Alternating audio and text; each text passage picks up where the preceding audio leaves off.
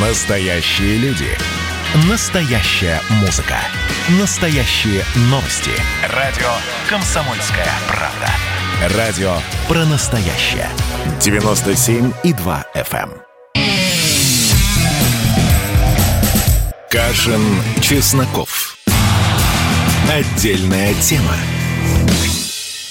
Всем привет, я Олег Кашин, где-то в глубине России Эдвард Чесноков, у которого, я так понимаю, проблемы со связью. Не знаю, Эдвард, вы меня слышите или нет? Эдварда, если пока нет, мы будем его как-то пытаться поймать, включить, но, тем не менее, начну сегодняшний разговор с э, Минска, с Белоруссией. У них сегодня то самое Всебелорусское народное собрание, которое, как изначально было запланировано, является ответом на протесты. Вот Лукашенко соберет народ и спросит у него, как он хочет менять Конституцию, чтобы спокойный, мирный, нереволюционный транзит власти случился в Беларуси. Но вместо этого, но вместо этого, Эдвард, здрасте, вы здесь? Здравствуйте, Олег Владимирович. Я с вами. Да. Что, Отлично. Да, начал, про, начал про Белоруссию, про Всебелорусское народное собрание, говорил о том, что планировалось, по крайней мере, что это будет какая-то точка национального согласия на фоне протестов, чтобы как-то обеспечить мирный транзит власти в Беларуси в ближайшие годы, но вместо этого сегодня мы услышали очередной раз от Лукашенко, что любимую не отдают, услышали речи его прихлебателей на тему убивать как бешеных собак всех, всех кто недоволен президентом Лукашенко. В общем, традиционная дикость. И на самом деле, вот вчера была встреча Владимира Путина с главными редакторами, закрытая встреча, и сегодня все главные редакторы между собой скандалят, а кто же слил содержание этой встречи, грешили на Венедиктова, но он вроде бы не виноват, он порядочный, так и осталось это неизвестно, но, по крайней мере, пресса вчера активно цитировала закрытую часть встречи Путина с этими самыми главными редакторами. Там интересно, что ни один человек не поднял тему Ивана Сафронова, ни коммерсант, ни ведомости, хотя как бы цеховая солидарность когда-то была признаком, признаком журналистского сообщества. Но про Белоруссию Путина спрашивали, что как же так, вот вы поддержали Лукашенко, а он сохраняет, несмотря на это, свою многовекторность. И Путин, как сообщается, признал проблему, но не захотел об этом подробно говорить. Что скажете, Эдвард, что думаете? Олег Владимирович, мне кажется, что все это было ожидаемо, прогно... прогнозируемо. Мы говорили об этом много месяцев, много недель. И я смотрю, э, когда э, наш многовекторный друг говорит еще и о том, что вакцину от коронавируса китайскую будет производить. Я смотрю, как русский язык продолжает пропадать уличных вывесок в Белоруссии. И я не знаю, мне хочется только верить, что как в рассказе «Мексиканец» Джека Лондона мы, пропуская удар за ударом, в последнем раунде каким-то невероятным русским чудом возьмем верх. Ну, на самом деле, возьмем верх или нет, вот я сейчас поскольжу по тонкому льду, или даже похрущу этим тонким льдом. Сегодня пресловутый Христо Грозев, вот тоже удивительный человек с нулевым медийным чутьем. Уже который раз он обещает сенсационную бомбу, все такие, ну-ка, ну-ка, где бомба? В итоге он выдает как бы такой, ну, не, не вызывающий никакого эффекта расследования. Сегодня он сообщил о том, что вот Карамурзу, Владимира Карамурзу травили новичком. Ну, в принципе, об этом можно было догадаться, я охотно верю, тем более, что для российской власти Карамурза такой заведомый предатель, буквально нацпредатель, человек, который лоббировал акт Магнитского в Америке. Так вот, что я подумал, Эдвард? Вот на самом деле, когда мы узнаем о том, что российская власть предположительно кого-то отравила новичком, даже меня как бы посещает там гнев и возмущение, что как же так ведут себя как какие-то средневековые деятели, да? Да, Олег Владимирович, но ведь ФБР которого никак нельзя заподозрить, которое бюро в работе на кремлевскую пропаганду, оно проводило специальное расследование и выяснило, что никакого, никаких доказательств отравления Карамурзы нет. И, простите, ну, настолько ли велика фигура Карамурзы, чтобы что-то с ним делать? Ну, вы знаете, кому-то и Навальный простой блогер, об этом дав давний разговор, но еще, еще раз повторю свою, во-первых, мысль о том, что для многих в российской власти именно те люди, которые идут в Конгресс США и добиваются так называемых антироссийских, хотя в случае акта Магнитского это совершенно не антироссийский документ, а реальное возмездие для реальных убийц, которых российские власти зачем-то покрывают, но все же, да, Карамурза Карамурза наверняка не масштабная фигура, но при этом вот эти люди власть российская считает его предателем. А для, э, по поводу того, что вы говорите, ФБР отказывается давать материалы, в этом материале Грозева есть интересный и тоже уже не свежий, об этом раньше писали момент, потому что действительно была очень странная поездка большой делегации российского силового руководства, Патрушев, Бортников и начальник ГРУ, забыл фамилию Коробков, Коротков, которые вот ездили в Америку, общались, и после этого как бы э, скандала не стало. Возможно, это преувеличение, но тем не менее, я готов поверить, что мировое братство спецслужбистов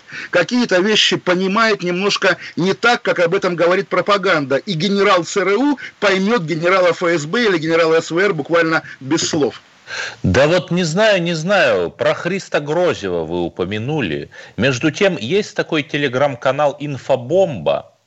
И его никак нельзя назвать прокремлевской пропагандой, потому что он уж там очень э, ругает сильно всех и вся. И про Христа Гроздева там есть совершенно такой невероятный пост про его связи. Ну, еще раз, это не мои измышления, это вот я ссылаюсь на данные канала Инфобомба, что у Христа Грозева, а кто не знает, он когда-то в 90-е первой половине нулевых в России жил, Петербурге, занимался медиа-стартапами, и вот у него там были связи с тамбовской группировкой, а именно канал «Инфобомба» приводит сведения, что он купил билет на самолет на один и тот же рейс в середине нулевых, по-моему, в 2005 году из Москвы в Петербург с одним из авторитетных представителей данной структуры.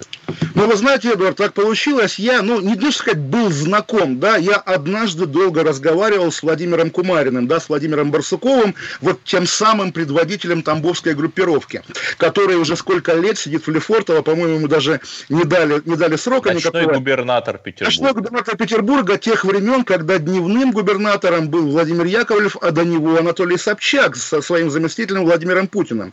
И, естественно, в любой ситуации, когда ты вдруг касаешься Тамбовской группировки, ты один шаг влево, один шаг вправо, выходишь на тех людей, которые сегодня занимают какие-то серьезные должности. Вы помните эту историю про э, Малышевскую группировку, на, суд над ней в Испании, когда звучали показания и по поводу Бастрыкина, и по поводу госнаркоконтроля, и даже тогдашний начальник госнаркоконтроля Виктор Иванов признал, что общался с каким-то лютым бандитом, якобы в оперативных целях, но мы понимаем, какие оперативные цели у дружбы генералов с какими-то воротилами теневого петербургского бизнеса, или тот Васильев, которого взрывал, взрывал Кумарин, или наоборот Кумарин взрывал Васильева, э, собственно, тоже такие фигуры. Э, вдруг оказывается, что, как мы знаем из расследования Навального, те, те люди, которые составляли буквально семью Владимира Путина, работали в том же порту, который принадлежал... Как вы изящно апологизируете Христа Грозева и вот этих вот тамбовских волков. Я прямо-таки хочу вам поаплодировать. Нет, понимаете, Эдуард, еще раз, для меня Христогрозев сегодня крайне мутный тип с действительно таким удивительным бэкграундом, где есть и тамбовская группировка. Но еще раз скажу, никакой тамбовской группировки в 90-е годы без мэрии Петербурга быть не может, потому что эти люди действовали рука об руку, и в той части, в той части ночного Петербурга, которая была не чистым криминалом, а люди из власти, да, эти люди до сих пор остаются на многих важных позициях. Поэтому Христогрозев, условно говоря, для меня это бывший знакомый Путина, который, условно говоря, Путина, может быть, лично они там руку не ну, жали. вы все но... время как бы все сводите к Путину. Давайте все-таки сводить все к схемам. Схемы были интересные. Например, тот же канал «Инфобомба» ссылается на статью в газете «Деловой Петербург» от 96 года, где черным по белому написано, что у налоговой службы нет возможности проверить рекламные бюджеты радиостанций, потому что невозможно проверить, вышла ли эта реклама, за которую заплатили или нет. То есть возникает огромный рынок нала, а поскольку особенно тогда платили черным налом за рекламные услуги возникает еще и рынок обнала вокруг этих радиостанций. И я плавно довожу дугу и Ураборос кусает себя за хвост, Христо Грозев занимался радиостанциями в Петербурге. Да, но мы, как два старых радищика, естественно, скажем, что на нашей радиостанции вся реклама белая и честная. Но вот удивительное дело, Эдвард, вы вот в нашем диалоге вы как бы лоялист, причем за порядок, закон против всяких мутных схем. Law and order. Да, а я как бы навальнист. Но при этом вы ссылаетесь уже дважды или трижды на телеграм-канал Инфобомба, который есть новая версия пресловутого футляра от виолончели, сливщики, компроматчики, шантажисты, да, известный да, канал. Это Хорошо. значит, что это не кремлевская пропаганда, а Хорошо, действительно данность. Я, я тогда немножко смежная тема, открываю этот канал и знаете, что там читаю? Что вот журналистка Анастасия Попова, знаменитая, которая разоблачала, разоблачала квартиру Навального, квартиру, которую арендовал Навальный в Германии, да, у нее самой квартира в том самом элитном доме на Садовом кольце, в котором и Владимиру Соловьеву известному, еще кому-то Юрий Лужков дарил квартиры. Вот, и, соответственно, она ездит на Майбахе, там еще что-то, какие-то такие истории. В общем, в мутный мы канал залезли, Эдвард, и, конечно,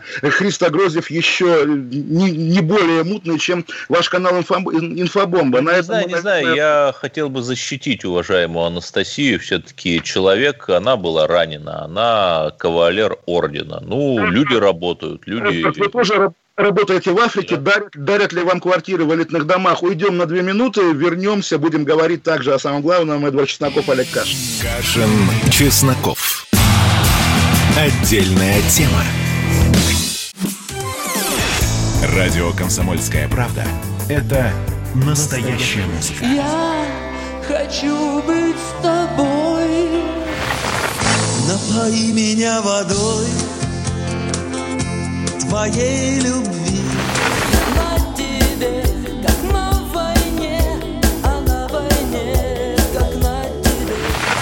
Настоящие эмоции. Это то, о чем я, в принципе, мечтал всю свою сознательную жизнь. И настоящие люди. Мы ведь не просто вот придумали и пошли на полюс. Мы к этой цели своей, ну, лет 10 готовились, шли. Радио «Комсомольская правда». Живи настоящим. Кашин, Чесноков. Отдельная тема. Эдвард Чесноков, Олег Кашин. Эдвард почему-то не любит, когда я говорю про Владимира Путина, а я скажу про Владимира Путина, ведь он, Эдвард, спас когда-то Россию от распада. Спас, Россия не, не распалась и остается единой, монолитной, или нет? В Татарстане местный парламент, Госсовет Татарстана, по втором чтении принял поправки к избирательному кодексу республики, в котором, в частности, запрещено присутствие наблюдателей из других регионов на избирательных участках в Татарстане. То есть Татарстан как бы немного немножко-немножко отделяется от России, хотя это запрещено Конституцией уже, или не отделяется, Эдвард? Да, мой милый Олег Владимирович, глава соответствующего комитета парламентского в Татарстане Альберт Хабибуллин отметил, что наблюдатели из других муниципалитетов или регионов могут дестабилизировать обстановку на избирательных участках. Когда наступил день голосования, зачем нам варяги? Задал риторический вопрос Хабибуллин. И действительно, межбюджетные трансферты из э, других регионов, из Москвы, например, тоже могут дестабилизировать обстановку. Строительство метро с участием федеральных ресурсов в Казани тоже может дестабилизировать обстановку, понимаете? И, но ведь я понимаю беспокойство их – Потому что русские фашисты, они же везде. Как только дать им волю, они Гитлера изберут. Гитлера, Гитлера, Гитлера, Гитлера, Гитлера, Гитлера, Гитлера. Олег Владимирович, поэтому правильно, правильно не дают никакого спуска этим русским фашистам. Бить их надо. Согласны. Я совершенно с вами согласен, Эдвард, но все-таки, если мы говорим политологически, да, то пресловутые татарские 90 там, процентов голосов на любых выборах, да, это уже такой мем еще с 90-х годов. Электоральные султанаты, это даже термин такой есть, который мы... Да, раз, разумеется, разумеется. И пока электоральные султанаты голосуют за Владимира Путина, простите, Эдвард, еще раз за то, что я его в свою упоминаю, за Владимира вот. Путина и Единую Россию, Москва не переживает по этому поводу и думает, что защита Татарстана от варягов в интересах федерального центра. Но подождите, если подождите. Да. они, э, вот есть еще один тоже регион Якутия, там, насколько я помню, в одном Улусе победил Грудинин. Было такое, да? Да, а в Хабаровске, как известно, вообще фургал. Да. Естественно, это такие истории, да. И вдруг окажется, что если у федерального центра с Татарстаном, с Казанью, с Казанским Кремлем почему-то на что-нибудь разойдутся взгляды, окажется, что не так уж и много инструментов, чтобы Москва как-то ок- оклик, э, ок- осекла Казань, да, то есть как бы окажется, что голоса нету, потому что как-то все, вот это самое, помните разговоры в начале пандемии о стихийной либерализа... Э, федерализации России, когда каждый регион должен по-своему решать проблему пандемии. Да-да, берите столько антиковидности, сколько хотите. Во многом это продолжается и сейчас, когда буквально вчера Рамзан Кадыров объявил, что чеченцы теперь не обязаны носить маски. Понятно, что формально это касается Чеченской Республики, но, если честно, я представляю себе, там, не знаю, какой-нибудь рейд Санэпиднадзора, Роспотребнадзора возле торгового центра Европейский. «Эй, ты, почему без маски?» «А я чеченец», отвечает он и достает, допустим, травматический пистолет. Или я, не знаю, запуган стереотипами, Эдвард. Да нет, Олег Владимирович, вы-то наоборот сражаетесь, истово сражаетесь с русским фашизмом. И это хорошо, что хоть кто-то с ним сражается. Вот была, мы вчера обсудили подробнейше, разобрали статью Мужа Ксении Собчак, все время забывая его фамилию, видимо, это главное его достижение, что он муж Ксении Собчак, Константин Богомолов, про то, что на Западе, оказывается, тоже афроамериканцев банят в Твиттере, если они за Трампа. В новой газете Кирилл Мартынов написал на этот аморфный, многословный, бесхребетный манифест свой аморфный, многословный, бесхребетный ответный манифест, где, по сути, главная реплика звучала так. Но ведь вас же не убивают. Ведь их же, тех, кого банят в Твиттере, тех, у кого украли выборы в США, их же не убивают, в отличие от Экибасту Слага. Понимаете? Но, да, их не убивают, это правда. Но вот Джина Карано, вы, наверное, слышали о ней. Это звезда сериала «Мандалорец», а до того она в женском ММА блистала. Так сказать, Хабиб здорового человека. Ее удалили за пост в Твиттере, а пост заключался в том, что она просто сравнила ситуацию в США с нацистской Германией когда там избивали и убивали евреев прямо на улицах. При этом она даже ничего не сказала. Она не сказала, что Демпартия плохая, что Джо Байден украл выборы и так далее. Просто. Но понимаете, но если мы говорим, хорошо, Трамп плохой, Байден хороший, его сменил, в США действительно демократия, то получается, что с нынешних США надо брать пример. Но если там из популярного сериала – выгоняют женщину просто за то, что она сравнила США с нацистской Германией, то подождите, с того же «Эхо Москвы» и с «Новой газеты» нужно выгнать примерно всех, потому что они постоянно сравнивают нас с Третьим Рейхом, начиная от Шендеровича. Не, не, Эдуард, э, все-таки Шендерович сравнивал Советский Союз с Третьим Рейхом, и я готов сравнить, потому не, что, не, не, конечно... он Олимпиаду сравнивал 14 -го года. А, помните? да, это, это правда, это, это правда. Было, да. Да, Олимпиада 14 -го года, да. Олимпиада 88 -го года была, между прочим, и? во вполне фашистская Южная Корея. Так вот, когда мы говорим о канцелинге голливудских актрис, с некоторых пор нужно добавлять к этим историям возмутительным, естественно, кошмарным, диким, совковым, тоталитарным, добавлять три имени. Александра Бортич, Яна Троянова, Варвара Шмыкова. Три девушки, три популярные российские актрисы, которые выступали в поддержку акций протеста и теперь лишаются контракта контрактов, ролей и даже работы. Поэтому каждый раз, когда какой-нибудь российский лоялист говорит, а в Америке то-то, мы ему говорим, в Америке то-то, Россия догоняет Америку, у России есть Росканцелинг, госкорпорация, которая стоит на страже, опять-таки, непонятно чего. Такая история. Не знаю, мне кажется, если бы этой истории не было, то ее бы стоило выдумать, потому что мы помним, как те же самые ненародные артисты подписывали открытые письма с требованием прекратить российскую агрессию в Крыму, солидаризировались с украинскими террористами, которых мы тут ловили. Спасибо, нам такого не надо. И если эти актрисы и актеры действительно талантливы, я думаю, они не пропадут.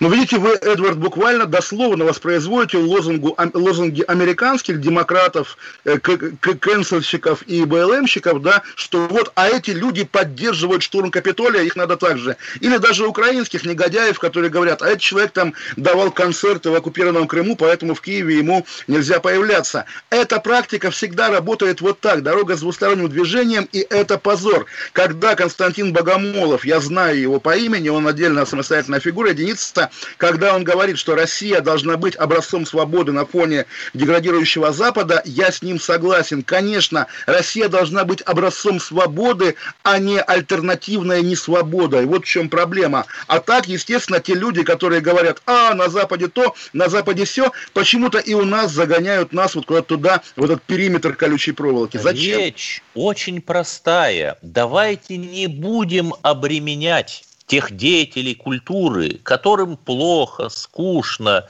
тесно, эм, тоталитарно. Давайте не будем их опременять госконтрактами и ролями в гостеатрах. Пусть они по законам рынка сами где-то работают. Понимаете? Но это Дорогой Эдуард, получать нет, понимаете, деньги и его критиковать. Во-первых, во-первых, еще раз скажу, это меня уже прямо начинает злить, потому что критиковать Путина не есть критиковать государство. Можно быть патриотом и желать свержения Путина. Это нормально, это не связанные вещи. Актер, получающий деньги из тех же налогов, которые он сам платит со своих ролей, нормальный, лояльный гражданин. Не преступник, не уголовник, не революционер, вообще никто. В общем, это реально плохо. Это вот это Мединский придумал эту абсолютную ерунду о том, что художник на гос контрактах должен быть обязательно лояльным Путину да. и избирателям Единой России. Еще, я еще, из числа Эдвард, либеральной интеллигенции. Эдвард, хорошо, какая, какая вам интеллигенция дала? Те, кто эти письма подписывал против российской агрессии, а, ну, кстати, понятно же, кстати, один и тот же набор.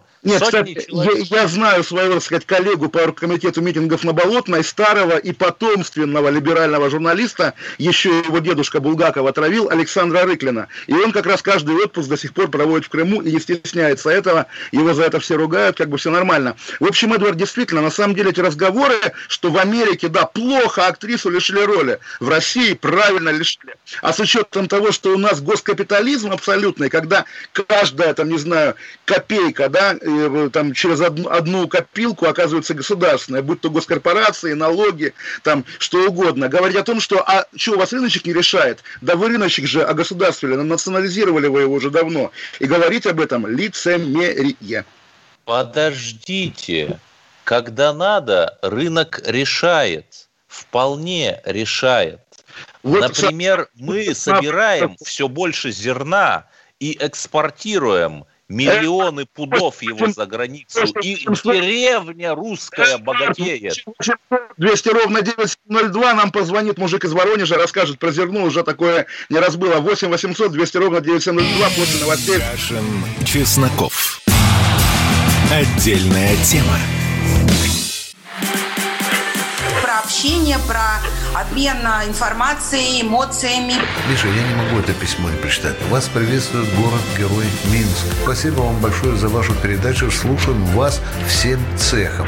Так, ну вот такой вот э, наш соотечественник из Пекина привет передает. Вот, э, но мы, с другой стороны, очень рады, что нас в Грузии слушают. Привет. всем. Гамарджова. Гамарджова. Оттуда самые главные мировые новости у нас приходят. Мир стал плотнее, да, он стал более спрессованным. Комсомольская правда. Это радио.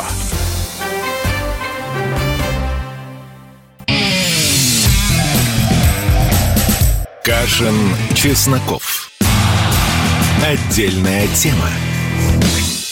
8 800 200 ровно 9702, 8 800 200 ровно 9702. Звоните в эфир. Олег Кашин, Эдвард Чесноков. Между прочим, этот телефон, который все уже зазубрили наизусть, скоро может измениться. Минцифра российская предлагает заменить восьмерку на ноль. Как во всех цивилизованных странах, поделюсь своим опытом. Вот, собственно, и в Великобритании, и в Швейцарии всегда я удивлялся тому, что номера начинаются с нуля. Трудно привыкнуть. У нас, говорят, есть хороший звонок. Виктор из Ростова. Здравствуйте, Виктор, здравствуйте. Говорите. Александр из Ростова-на-Дону. Здравствуйте, здравствуйте, Виктор, да. Алло, алло, говорите. Дмитрия, да, я говорю, Дмитрия Надеина в Иркутске арестовали. Кого арестовали? Ни за что. Дмитрий Надеин. Так, Дмитрий Надеин, хорошо. Так, и о чем нам это говорит? Ни за что. Так, ну расскажите, это вы, вас арестовали или что-то другое? Нет, Потому что... нет, нет, его арестовали, мы подписчики «Дождя», мы болеем за него. Он поэт, писатель и вообще... А, него слушайте, такая- ну ладно, так- тогда будем выяснять. Дмитрий Надеин, запомним это имя. Если провокация, то позор вам. Если не провокация, свободу. Конечно, этому Дмитрию. Между прочим, главный редактор издания «Медиазона» Сергей Смирнов, который отбывает свои незаконно ему присужденные ш- сутки в Сахарова, 12 суток, по-моему, дали. Два- 25 сообщил, что у него давление 178 на 112, чувствует себя плохо, к ним никто не приходит. В общем, также прошу обратить на это внимание. А если у нас еще звонки, 8 800 200 ровно 9702. Да, хорошо. Эдвард, пока у нас нет звонков, что у вас на душе, что у вас на сердце? На сердце у меня наш любимый, величайший мыслитель современности, последний русский националист Алексей Навальный. Я прошерстил газеты, нашел газету «Sächsische Zeitung», то есть саксонская газета – это не вечерний Гамбург, в отличие от последнего. «Sächsische Zeitung» существует с 1946 года. Там э, очень интересные приводятся данные, о которых я написал сегодня в Телеграме. Как известно, Навальный свой знаменитый фильм, где почти все было компьютерной графикой, ну, эпоха постправды, я не спорю, снимал в Дрездене. Частично. Там он работал в архивах. Хорошо. Ой, да, Эдвард, про архивы отдельная история. Я, я как раз давно хотел сказать, потому что реально российские чиновники, а это очень важный момент, потому что если в России, в России кошмар с архивами ФСБ, то есть, да, если у твоего дедушку расстреляли, ты можешь пойти про него почитать. Если ты хочешь пойти, вот я хочу про поэта Мандельштама узнать, мне придется пороги годами об- а- обивать. Да, так вот, Ну, а в Германии... можно- вы можете работать в институте Эдвард, каком-то Э, и написать ин- запрос имени В институте Катона, Катона, да, в Германии каждый человек с улицы может зайти в архив Штази. И это, вот когда говорят, смотрите, Навальный в архиве Штази, значит, ему помогает германское КГБ. Нет, на самом деле позор, что в России засекречены архивы советские. Давайте их откроем. Почему о практиках КГБ, вот опять же, мы с вами украинцев не любим, но они рассекретили, и я вот вчера прочитал, допустим, показания Глеба Павловского, да, одесскому КГБ в 82 году. Почему от украинцев Да мы это можем узнать? Не рассекречивают, что тогда все эхо Москвы придется рус- люстрировать, если вы Да ради понимаете. бога, ради, ради бога, просто это не разговор, это действительно... О, Да, Какой а- вы кровожадный. а- алло, алло, кто у нас звонит? Я Здравствуйте. просто алло, и потом я про Навального продолжу. Да, Там да, кто, кто говорит схема, боже мой, Эдвард, кто говорит? Юля Казань, здравствуйте, Алло. Юля. Вы русская, вы русская, Юля? Конечно. Хорошо, Русская, да. да. Я, Вас знаете, там не хотела прессуют русских в Казани? А Ну как, ну вот в Дель Реале, конечно, так нет, соседи все нормальные. А если там в телеграм-канал зайдешь какой-нибудь там, то да. Прямо Хорошо. агрессивные. Так часто бывает, да. Хорошо, а что вы хотели сказать? Я хотела про сравнение, вот да, тема была до, до этого, до новостей. И, э, я вот что хочу сказать. Я в телеграм-канале «Эхо», сказано на «Эхе», я написала комментарий, сравнила э, высказывание Ашуркова с Песковым. И меня забанили. Ну, свобода слова – это когда демократия – власть демократов, понимаете? Все логично. Ну, да, на, на, на самом деле, естественно, Ашурков, когда он давал свои комментарии на тему того, э, что он общался с британским дипломатом, я, мне кажется, более убедительно защищал как бы ФБКшников. Ой, Эдвард, можно я речь еще краткую произнесу? Да, Спасибо, да. Юлия, огромное. А потом, а потом э, вы будете про свои схемы. Вы знаете, вот я говорю ФБК, да, Фонд борьбы с коррупцией. И оказывается, потому что мои коллеги с «Дождя», по крайней мере, из «Репаблика» уже получали от Рос, Рос этого самого медийного надзора, да, бумажку, что надо уточнять, что ФБК – организация, считающаяся в России иностранным агентом. Если так не скажешь в эфире, тебя могут отправить на бутылку, на бутылку Роскомнадзора. Да, это кошмар. Вот когда говорили, ах, ничего страшного, в Америке такая же практика с агентами. Что это вообще за цензура, что за ерунда, когда надо оговариваться, это как будто не это исламская цензура, ну просто люди должны знать что это иностранный агент. Мы просто информируем людей. Но нужно же, должны же быть хоть какие-то духовные скрепы. Там Нет, ФБК, ну, иностранный да, агент. Да, даже не скрепы, понимаете? Прививает от коронавируса. Понимаете, вот вы меня называете в эфире Олегом... Россия, наша вы меня называете, да, Путин наш президент вечный. Вы меня называете, вы меня называете Олегом Владимировичем. Мне приятно. Но если бы вы меня называли, потому что вам пришла бумажка из, там, не знаю, ФСБ, что вы обязаны называть Кашина по имени-отчеству, я думаю, и вам бы было тяжело психологически, и мне. Любое вмешательство в живую речь, в живой текст – это зло, это кал. Поэтому позор Роскомнадзору. Фонд Вы знаете, когда людям запрещают курить на верандах ресторанов, то это тоже смотрится как инородное вмешательство. Но на самом деле это известного рода забота и насаждение элементарной культуры. Так насаждайте культуру, начиная с чего-то хорошего, а не вот с этого бреда, не с этой ерунды. Э, давайте схему вашу, а то как будто да, такая да, вам... Значит, да. Я цитирую газету Sächsische Zeitung. Обширное исследование прошлого Путина проводилось при немецкой поддержке. В работе над фильмом Навального участвовала исследовательская группа «Корректив». Что такое, я потом скажу.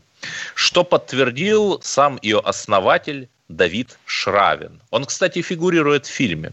Он подчеркнул, что работа была оплачена не Навальным, как мило – Корректив – это такое НКО, занимается расследовательской журналистикой, и, естественно, оно разоблачает кровавый кремлевский режим. Открываем, а, и если кто пропустил начало, то они помогали Навальному снимать его фильм отнюдь не только тем, что проводили его в активы, э, в архивы. Видимо, еще как-то. И от, все же на поверхности. Открываем сайт этого проекта «Корректив». Смотрим спонсоры. Open Society Foundations. 45 тысяч евро. Это Сорос, между прочим. Другой спонсор – РУР-конференц СТК НРВ. Я предполагаю, что СТК НРВ – это штат, штатсканцляй Десландес Нордрайн-Вестфален. То есть правительство федеральной земли Северной Рейн-Вестфалия, руководитель коей Армин Лашет сейчас стал преемником Меркель, операция «Большой немецкий транзит», и, скорее всего, да, триумфально я, я вас едет в Берлин с запада. Слишком усыпляющий ваш рассказ. Обычно я вас хвалю, что вы идеальная пропаганда, вы круче Пескова, да. круче там кого угодно. Но сейчас, вот, да, сейчас у вас, мне кажется, провал. Потому что представьте вот себя, да, приходящего к человеку, который собирается в субботу фонариком светить. И вы ему говорите вот эти э, похожие на, так сказать, немецко-фашистские армейские команды, названия организаций немецких. Представляете, кто помогал ja, Навальному? Ja, Staatskansleides Landes Nordrhein-Westfalen. Хотя это уже скорее не военные фильмы, а, так сказать, немецкие фильмы про любовь, если вы понимаете. Но, тем не менее, да. Как вы считаете, вот такого рода ссылки могут убедить лояльного Навальному зрителя, что в Навальном есть подвох, за Навальным стоят немецкие спецслужбы? На самом деле, естественно... Да, так они действительно стоят. Ну, Юлию Навальную сопровождает э, Федеральная служба по защите Конституции. Семья Навальных были гостями канцлера. В этом смысле все нормально. Это раз. А во-вторых, когда у нас с одной стороны российские спецслужбы, убивающие людей... налогоплательщика не заботьтесь о немецком налогоплательщике, заботьтесь о русском, потому что когда наши силовики, да, вот про, про В числе немецкого налогоплательщика есть, между прочим, Руслан Дойче, русские немцы, а мы же за русских.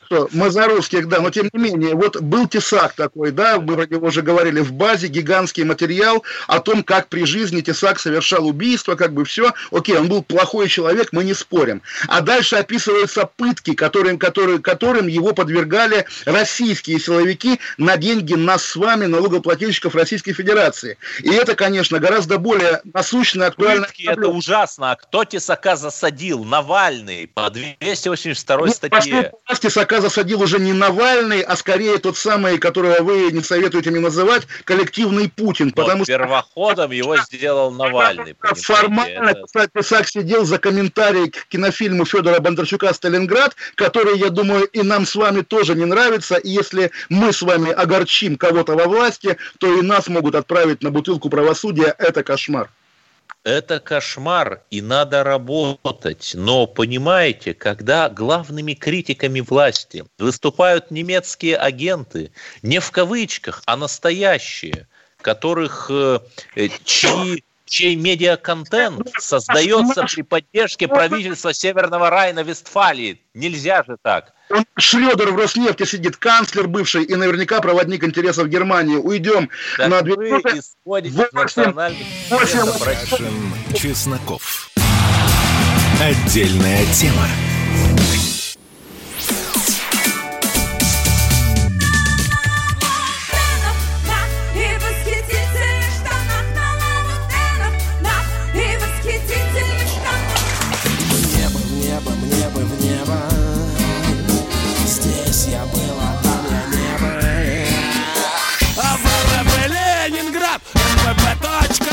«Комсомольская правда». Радио поколения группы «Ленинград».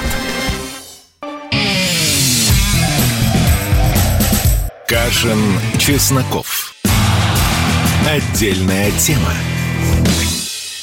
Эдвард Чесноков, Олег Кашин. Я надеюсь, нас хорошо слышно, потому что что-то меня почему-то техника в студии глушит. Это неправильно. Я шлю ей лучи, так сказать, исправления. Если у нас звонок 8 800 200 ровно 9702, Алексей из Петербурга. Здравствуйте, Алексей. Да, Алексей, ой, здравствуйте, Олег. Здравствуйте. здравствуйте. Э, Олег, я русский. Хотел бы сказать спасибо Эдварду за то, что он э, идет по... Недавно был в экспедиции по боевому пути нашего легендарного оркестра. И хотел бы спросить такой вопрос. Алло? Да, да, говорите, говорите, говорите. говорите. Э, вот, э, по Только музыкантов, музыканты в Сомалиленде никогда не гастролировали. Вы учите? Знаете, в соседних странах. А, хотел бы э, вопрос про оскорбленного ветерана. Эдвард вот тут э, недавно топил, так эмоционально, по-моему, вчера, что бедный ветеран, нельзя оскорблять, я полностью согласен, но регулярно на центральном телевидении оскорбляют ветерана оскорбляют ветерана там четырех войн за Россию, кавалера боевых, гранат, о, боевых э, наград, Игоря Стрелкова там а, разумеется, да.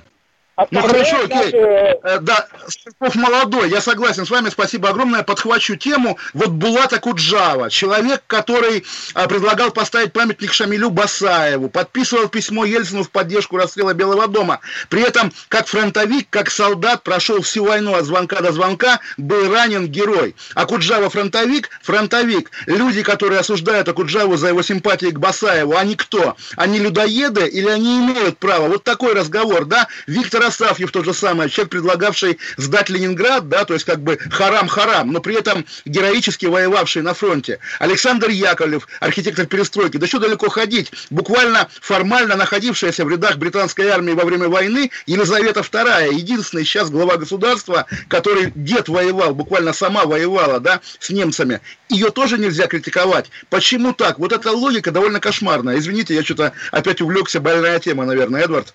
Нет, еще раз, если бы Навальный сказал, нельзя использовать ветеранов в политических играх, но в то же время я сожалею, если я как-то в пылу оскорбил и огорчил, и все-таки я чту подвиг предков Великой Отечественной. Но, Все, он же, он же его не, оскор... он, он не его не, не оскорбил, понимаете? Э, Когда он говорил там про куклу с медалями, да, ну не оскорбил, конечно, я с вами согласен. Естественно, внук таскает деда как куклу. Это в адрес внука упрек, и я его повторяю с удовольствием. Естественно. Ну, я... Вы это на себя примерьте. Давайте вот мы что-нибудь про вашего деда такого. Слушай, давайте все-таки не будем продолжать наш ну, спор, а поговорим о русском фашизме. Твою маму называли так же, как, опять же, Навальный называет Путина. Ну, что за риторические приемы? Ну, Эдвард, ну, правда, я вас перехвалил, наверное. У нас э, мало времени остается. Давайте все-таки поговорим о настоящих проблемах, например, о русском фашизме. Атаман казачьих станиц э, Первахов, да, в Рио атамана кубанского казачьего войска, казачий полковник Перваков, разослал специальный циркуляр по всем курениям. Я сначала думал, что это фейк какой-то, но вроде как там пишут СМИ, хоть второго уровня СМИ, но пишут, что в России ожидается перепись населения, и казакам по версии в Рио атамана кубанского казачьего войска нужно там себя указывать не как русский, и даже не как русский, запятая казак, а как казак ну или в крайнем случае казачка. При этом э, возникает вопрос, а что же, никаких русских нет?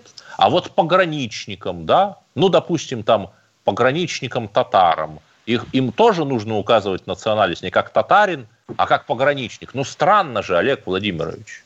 Ну, я думаю, к этому мы придем на самом деле. У нас есть звонок еще все-таки, да, кто у нас? Кто у нас? Владимир из Перми. Здравствуйте, Владимир. Э, добрый вечер, уважаемый Олег, Эдвард.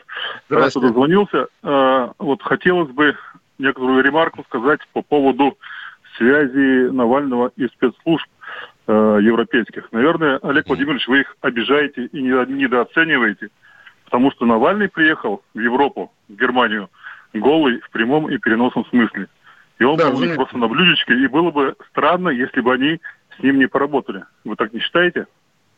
А, ну, на самом деле, очевидно, они с ним пытались работать, но опять-таки, что называется, я думаю, человек, который работает со всевозможными российскими контрагентами на протяжении многих-многих лет, на самом деле может дать отпор любому психологическому давлению. Навальный очень стрессоустойчивый, Навальный молодец, политик, лидер и боец, поэтому говоря о том, что если ты был в Германии да, голый, значит... периодически тебя... призывает, срывается на истерике, призывает развешивать э, кого-то на люстрах, а политологов скармливать диким зверям, и э, ругается с журналистами, это мега стрессоустойчивость. Это, это вопрос воспитания, да, а так, ну, давайте исследуем да исследуем творческий путь Навального до отравления, он гораздо более интересный, чем те полгода, тем полгода в Германии. Говорить о том, что э, многие россияне, что 30 миллионов россиян, открыв рот, смотрят на кино, сделанное немецким шпионом. Слушайте, у нас главный немецкий шпион, ему памятники стоят по площадям подождите, подождите. в разных городах России. Про ну, кино даже BBC изучала,